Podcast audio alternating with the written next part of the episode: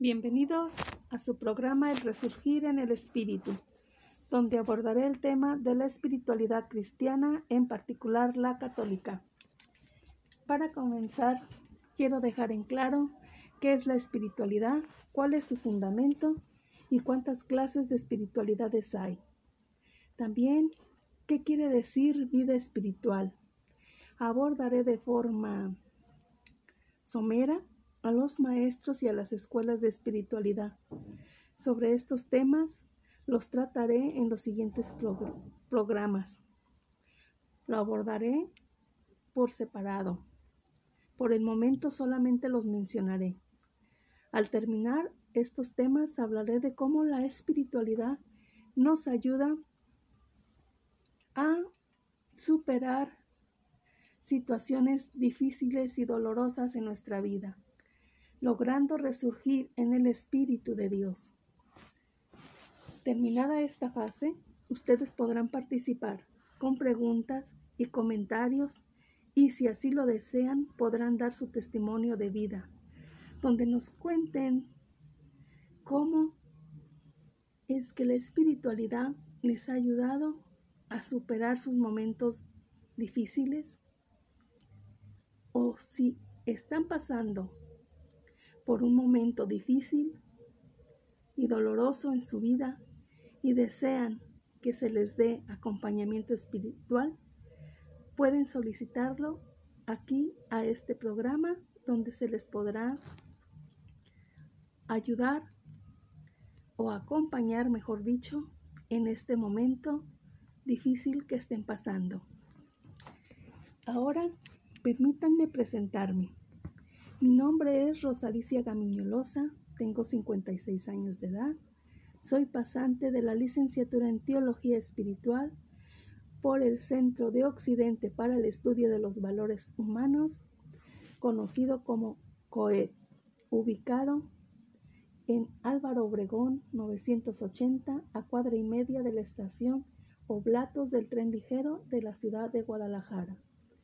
Es un placer para mí compartir mi experiencia de fe y de vida. Pues como ya les dije, soy Rosalicia Gamiñolosa. Soy casada ya desde hace 35 años. Tuve cuatro hijos, dos mujeres y dos hombres. Y hace cuatro años pasé por la experiencia dolorosa de perder a una de mis hijas. Esta experiencia personal de vida y de fe en los programas subsecuentes se las compartiré. Empecemos con el fundamento de nuestra espiritualidad. El teólogo Ronald nos dice en su libro Lineamientos para una espiritualidad del siglo XXI que el fundamento de nuestra espiritualidad es un deseo que viene con nosotros desde que nacemos. Dice que es un fuego o una enfermedad fundamental. Es un fuego inextinguible que nos hace incapaces de alcanzar la paz completa. Este deseo alienta el centro de nuestras vidas, en la médula de nuestros huesos y en los rincones más profundos del alma. Freud, el padre de la psicología, habla de un fuego sin punto de concentración que se mantiene encendido en el centro de nuestras vidas y que nos empuja a una inquietante e insaciable búsqueda del placer. Carl Jung nos explica a esta, esta espiritualidad como una energía profunda, inalterable, que estructura nuestras almas. Esta enfermedad es universal. El deseo no admite excepciones, pero sí admite diferentes estados de ánimos y de rostros. El deseo puede mostrarse como una herida dolorosa o como una esperanza deliciosa. De manera que cuando Platón dice que estamos incendiados porque nuestra alma proviene del más allá, intenta por el anhelo y la esperanza que su fuego crea en nosotros arrastrarnos hacia sí mismo. Con esta definición de ese fuego, de que nos arrastra hacia sí, Platón está bosquejando ya la espiritualidad. Es lo mismo que cuando San Agustín expresa, nos has hecho Señor para ti y nuestros corazones estarán inquietos hasta que descansen en ti. La espiritualidad es todo lo que hagamos con nuestra inquietud. En nuestro idioma es mal entendida la palabra espiritualidad, ya que es un término reciente. El principal malentendido es que se cree que la espiritualidad es algo exótico, esotérico, y no algo que forma parte fundamental de la vida cotidiana común y corriente de la persona. La espiritualidad no es algo que esté en los márgenes de nuestra vida o una opción para algunos que se sienten inclinados hacia este tipo de cosas. Ninguna, ninguna persona puede elegir tener o no espiritualidad. Todos la tenemos, sea dadora de vida o destructiva. La espiritualidad no tiene nada que ver con ir a la iglesia, orar, meditar o leer libros espirituales, sino que es algo mucho más básico. Mucho antes de hacer algo religioso, tenemos que hacer algo con el fuego que nos quema dentro. Y lo que hagamos con ese fuego es la espiritualidad. La espiritualidad tiene que ver con que estemos integrados o nos desarmemos, con formar parte de una comunidad o de estar solos, con mantener una relación armónica con la Madre Tierra o vivir alienado de ella. La espiritualidad es lo que da forma a nuestras acciones, es básicamente lo que forma nuestro deseo. San Juan de la Cruz, el gran místico español, da comienzo a su famoso tratamiento del viaje del alma con las palabras, en una noche oscura de ansias de amores inflamada. Para él son las ansias urgentes el eros, su deseo, es aquello que constituye su espiritualidad. Para dar un ejemplo sorprendente de cómo la espiritualidad tiene que ver con la manera en cómo uno maneja su eros, comparemos tres mujeres famosas a la Madre Teresa de Calcuta, a Janis Joplin y a la princesa Diana. Pues la Madre Teresa de Calcuta, la mayoría de las personas la conocemos. Para ella su deseo, su fuego interior, su enfermedad, era el amor a Dios. ¿Y cómo encauzaba este amor, este deseo? Era a través de la ayuda hacia el desprotegido, al más necesitado. Ahí estaba su espiritualidad, su deseo, el amor hacia Dios.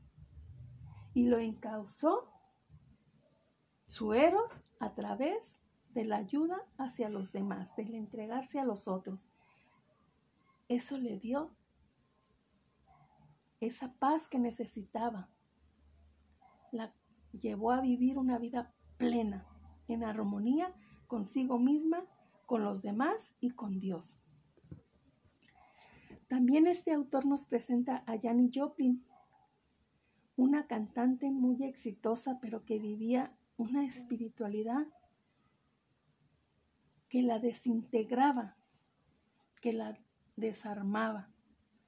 Vivía en excesos de todo tipo, de drogas y de trabajo que siempre la mantenía inquieta y la llevó a terminar su vida muy tempranamente.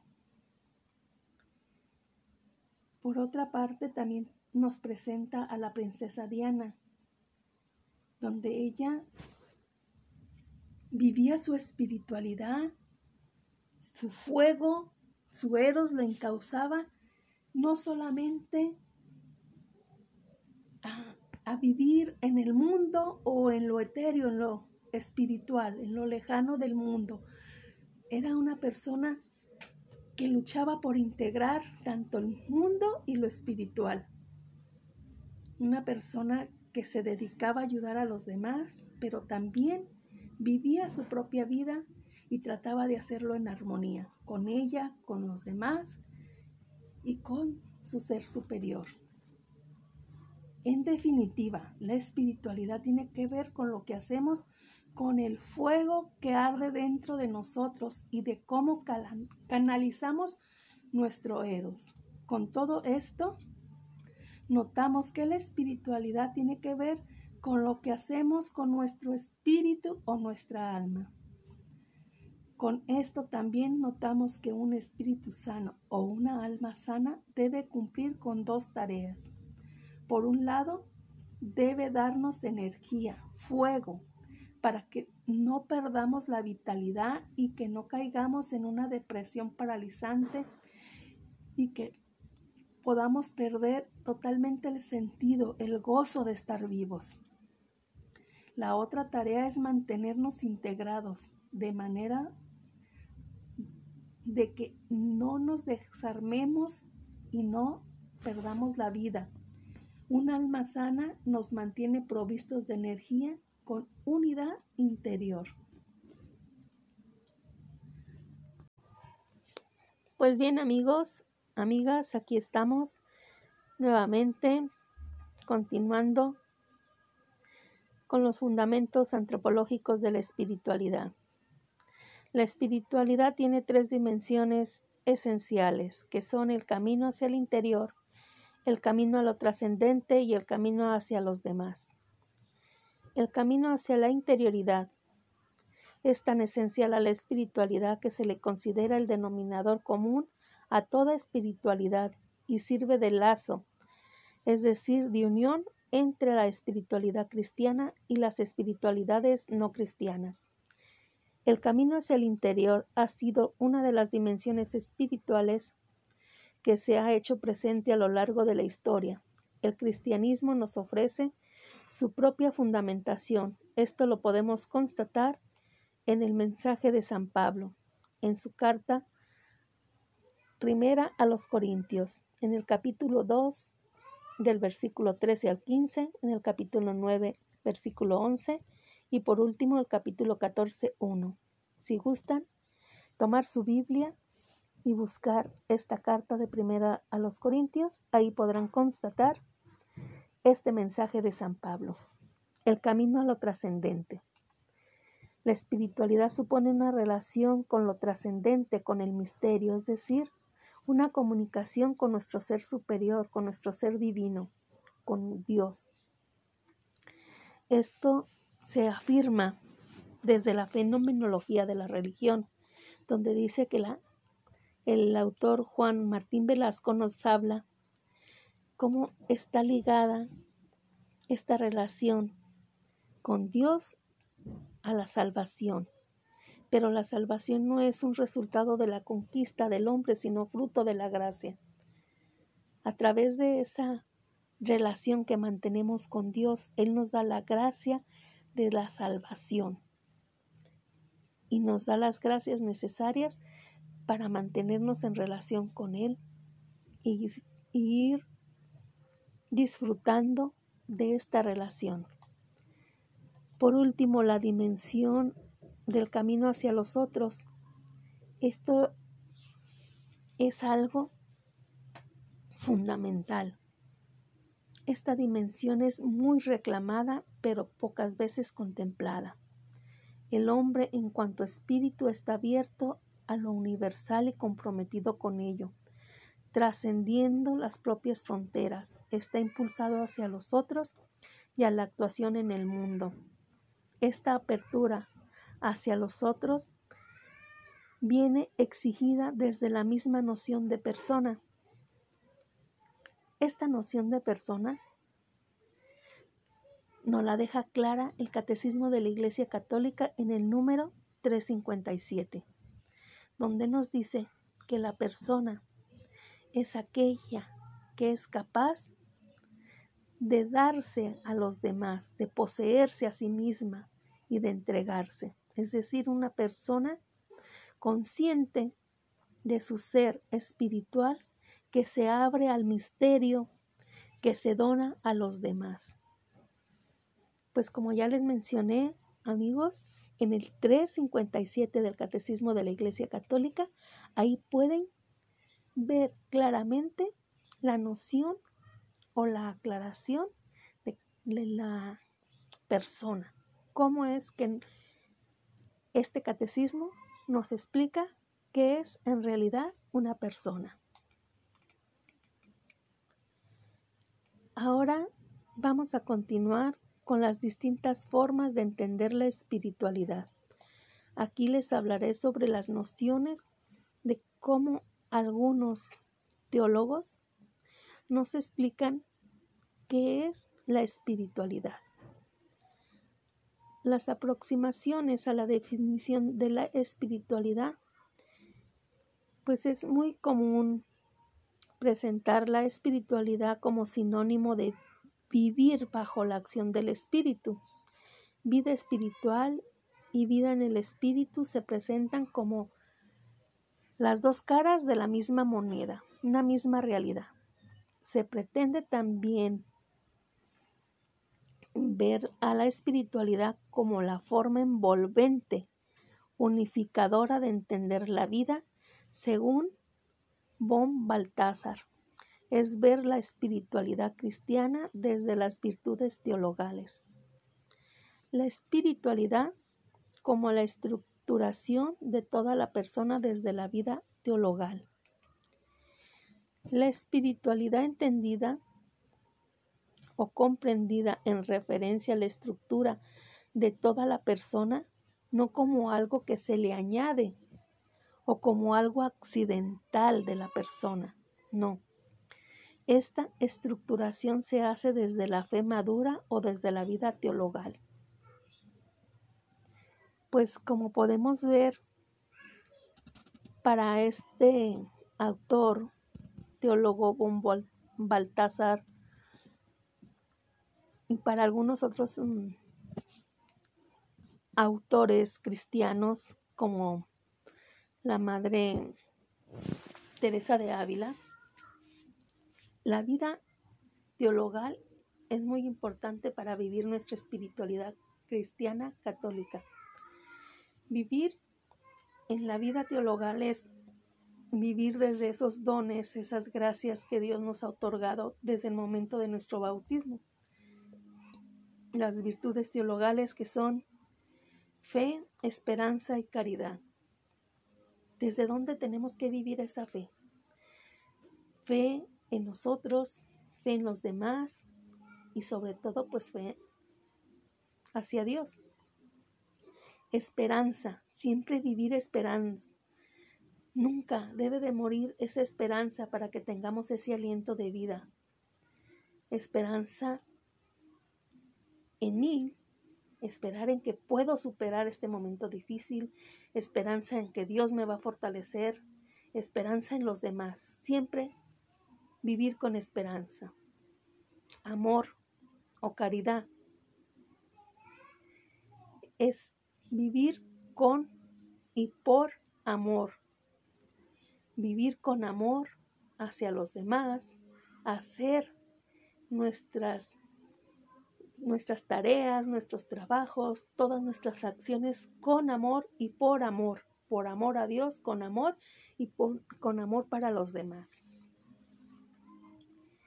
Ahora vamos a ver la espiritualidad como identidad del cristiano.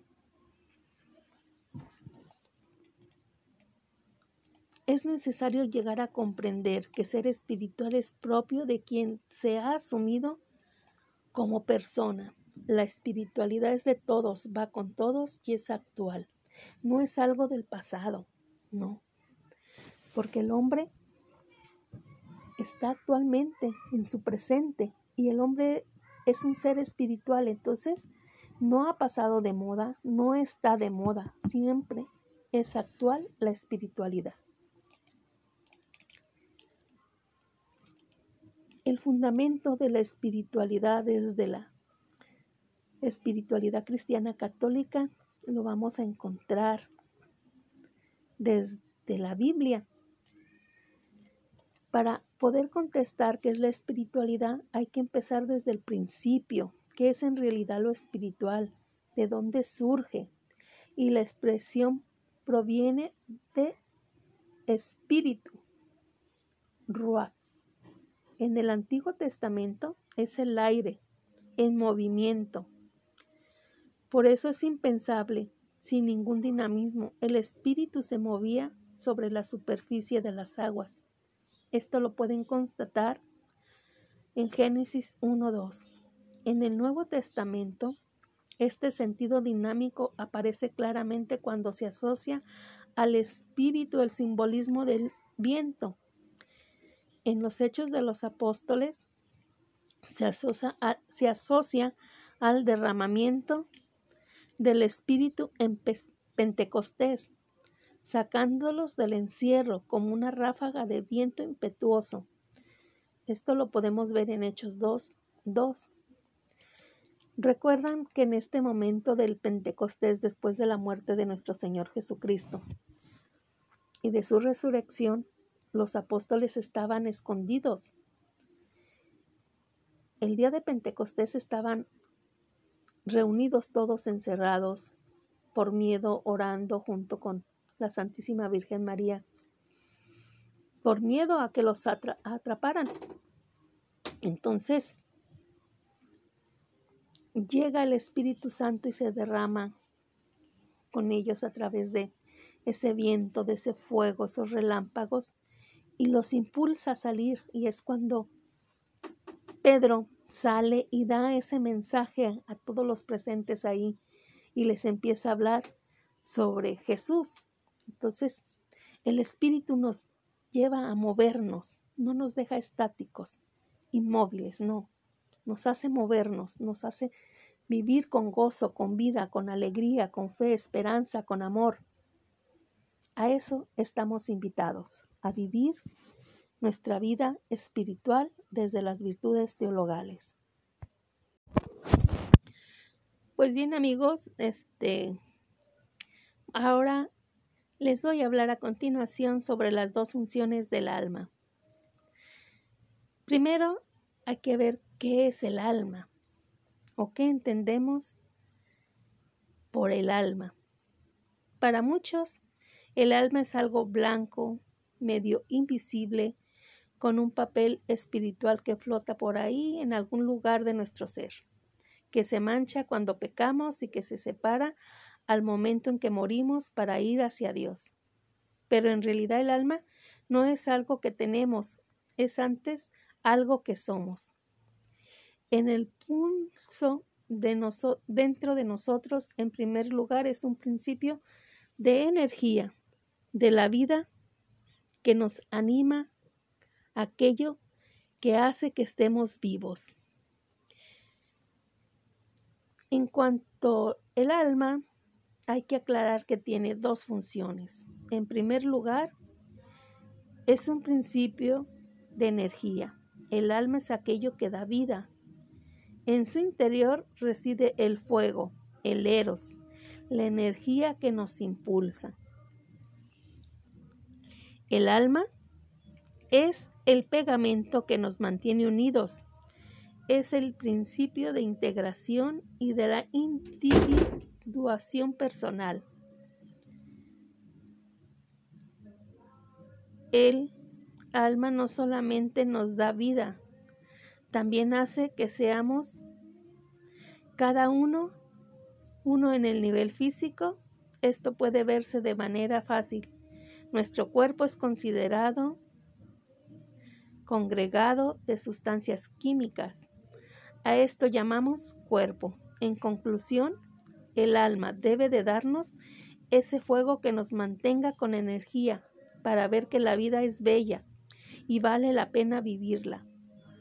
Darnos la conciencia de que de quiénes somos, de dónde venimos y hacia dónde vamos, y de qué sentido tiene todo esto. Si entendemos la espiritualidad con el dinamismo del amor que el Espíritu Santo infunde en nosotros, entonces ya no solo se le puede identificar sin más con los ejercicios íntimos o privados de oración. Ese dinamismo espiritual puede ser vivido no solo en los momentos de recogimiento y de oración privada, sino también es la actividad externa y en el trato con los demás. La vida espiritual es toda existencia que se desarrolla bajo el impulso del espíritu que transfigura en el amor, las opciones, los comportamientos, las relaciones variadas. Es decir, que la espiritualidad la vivimos desde el momento en, en, que nos ponemos de pie, damos gracias a Dios, nos ponemos a hacer el desayuno para nuestra familia, a asear nuestra casa, a lavar la ropa, con la actitud que hagamos las cosas. En el momento en que salimos a la calle, saludamos a los vecinos, a los amigos. En todo, en todo momento estamos viviendo nuestra espiritualidad.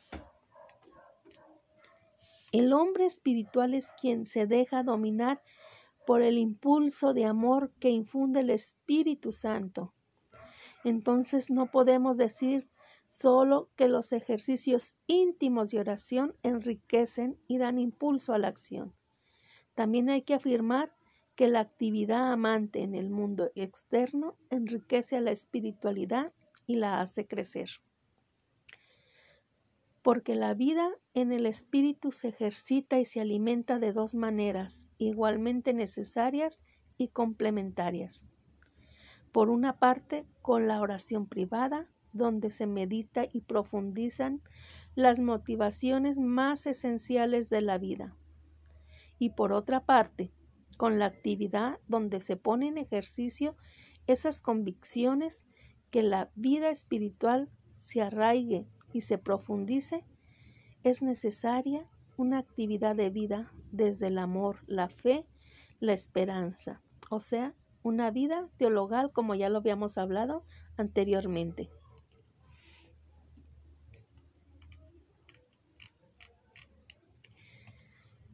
¿Qué es espiritualidad? Aquí vamos a dar una definición. La espiritualidad es la capacidad de descubrir, interpretar, vivir y contemplar la acción del Espíritu entre nosotros.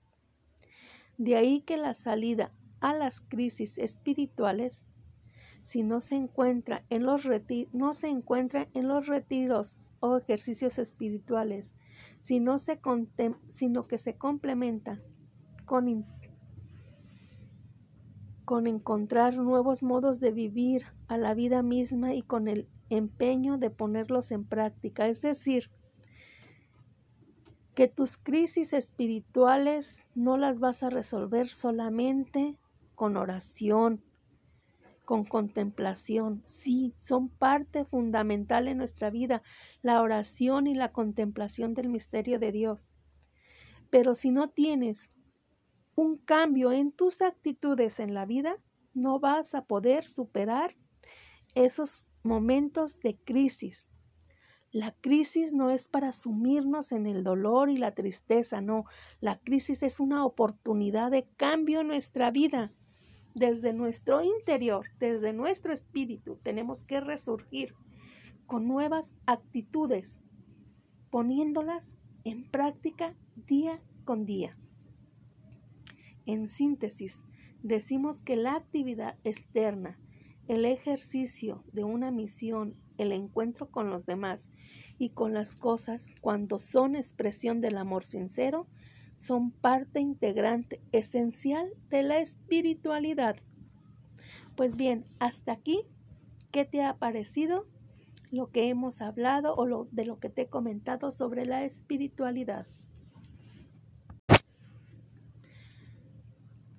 ¿Cuántas clases de espiritualidad hay? Existen dos clases de espiritualidad, una positiva y otra negativa. Ya te lo había mencionado anteriormente, pero quiero dejarlo claro. La espiritualidad positiva te lleva a integrarte como persona. Se ve reflejado en tu relación con las personas y con Dios. Por otra parte, la espiritualidad negativa te desintegra como persona, te separa del resto de las personas y de Dios. ¿Qué es vida espiritual? La vida espiritual es una vida cristiana integral, es vivir el Evangelio de forma radical, vivir desde las virtudes teologales, fe, esperanza y caridad. Ahora te voy a mencionar, como ya te lo había dicho, quiénes son los maestros de espiritualidad cristiana católica. Tenemos a San Benito como maestro de espiritualidad, Santo Domingo, San Francisco de Asís, San Ignacio de Loyola, Santa Teresa de Ávila y San Juan de la Cruz como grandes maestros de espiritualidad cristiana católica. ¿Qué quiero decir con escuela de espiritualidad? Por escuela de espiritualidad se entiende a un conjunto de elementos característicos de vida o de doctrina espiritual, de hecho comunes en un cierto número de individuos que vinculan al menos espiritualmente al fundador de la escuela dotado de una particular personalidad religiosa.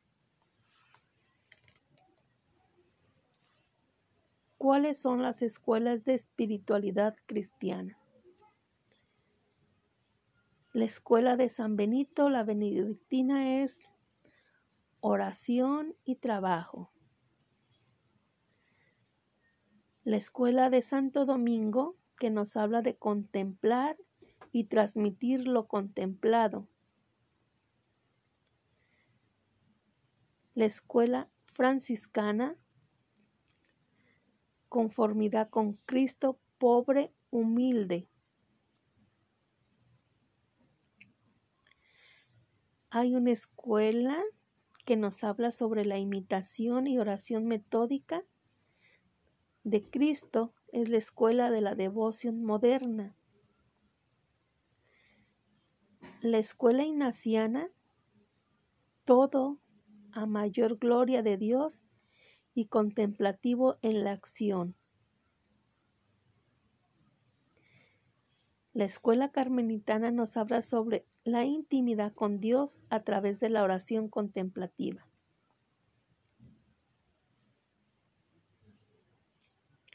Pues estas son las escuelas de espiritualidad cristiana católica. Y hasta aquí, amigos, llegamos al término de este primer capítulo. Espero les guste y me dejen sus comentarios de qué les pareció este primer capítulo.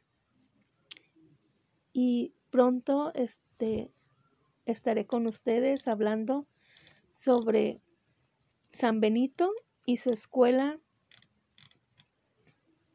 benedictina de espiritualidad. Muchas gracias y hasta pronto.